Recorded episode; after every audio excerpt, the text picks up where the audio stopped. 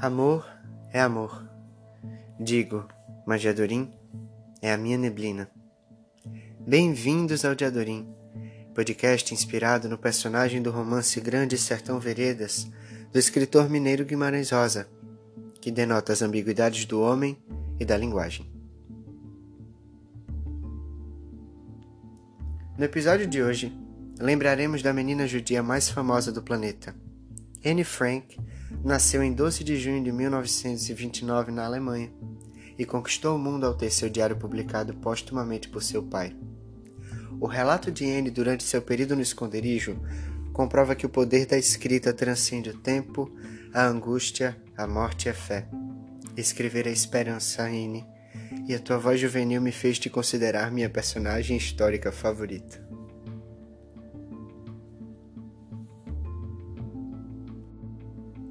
N chamava seu diário de Kitty, e nós, de Penetra, nos escondemos em suas páginas e ouvimos.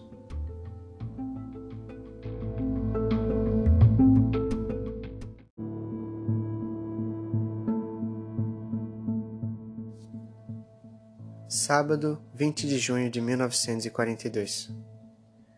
Faz alguns dias que não escrevo porque eu quis, antes de tudo, pensar neste diário é estranho uma pessoa como eu manter um diário, não apenas por falta de hábito, mas porque me parece que ninguém, nem eu mesma, poderia interessar-se pelos desabafos de uma garota de 13 anos. Mas que importa? Quero escrever, e mais do que isso, quero trazer à tona tudo que está enterrado bem fundo no meu coração. Há um ditado que diz: o papel é mais paciente que o homem.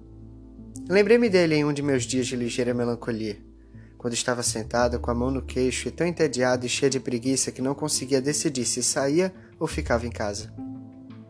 Sim, não há dúvida de que o papel é paciente, e como não tenho a menor intenção de mostrar a ninguém este caderno de capa dura que atende pelo pomposo nome de diário, a não ser que encontre um amigo ou amiga verdadeiros, posso escrever à vontade. Chego agora ao X da questão.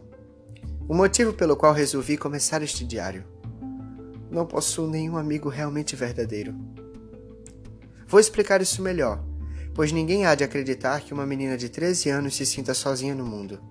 Aliás, nem é esse o caso. Tenho meus pais, que são os amores, e uma irmã de 16 anos.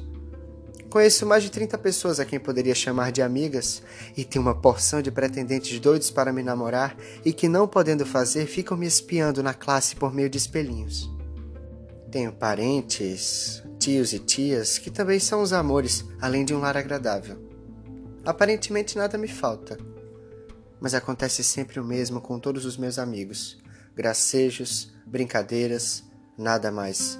Jamais consigo falar de algo que não seja a rotina de sempre. O problema é que não conseguimos nos aproximar uns dos outros. Talvez me falte autoconfiança.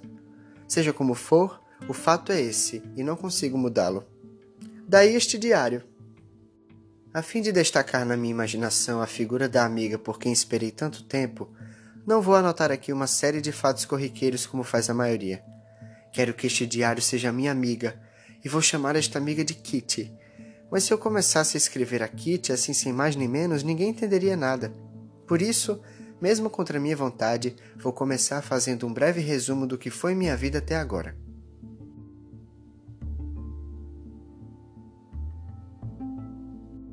Meu pai tinha 36 anos quando conheceu minha mãe, que na ocasião contava 25. Margot, minha irmã, nasceu em 1926 em Frankfurt. A 12 de junho de 1929 nasci eu, e como somos judeus, emigramos para a Holanda em 1933, onde meu pai foi designado para o cargo de diretor-gerente da Travis NV. Esta firma mantém estreitas relações com outra firma, a Colin Co., que funciona no mesmo edifício e da qual meu pai é sócio.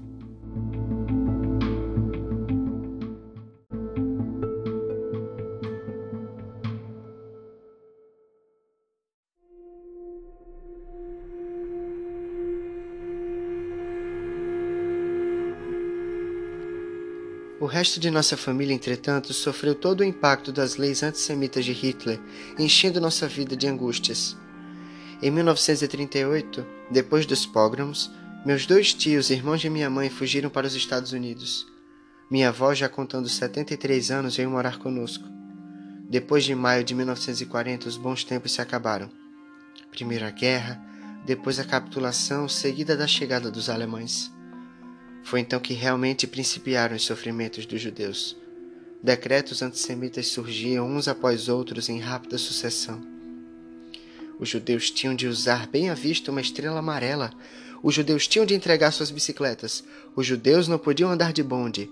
Os judeus não podiam dirigir automóveis. Só lhes era permitido fazer compras das três às cinco, e mesmo assim, apenas em lojas que tivessem uma placa com os dizeres Loja Israelita. Os judeus eram obrigados a se recolher às suas casas às oito da noite, e depois dessa hora não podiam sentar-se nem mesmo em seus próprios jardins. Os judeus não podiam frequentar teatros, cinemas e outros locais de diversão.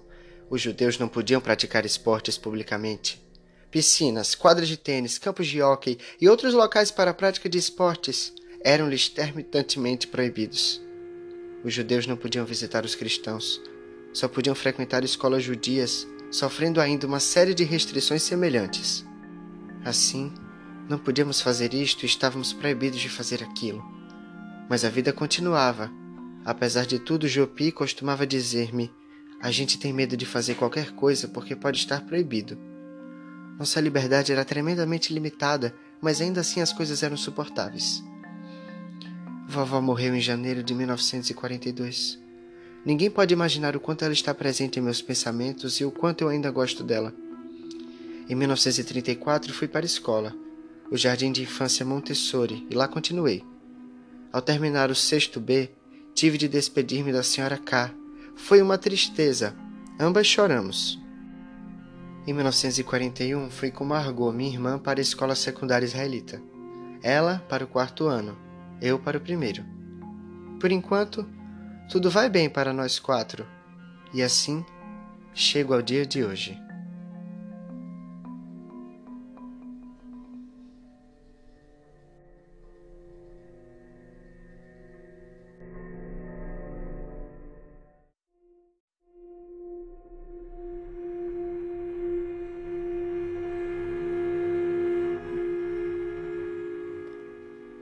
E este foi mais um episódio de Diadorim.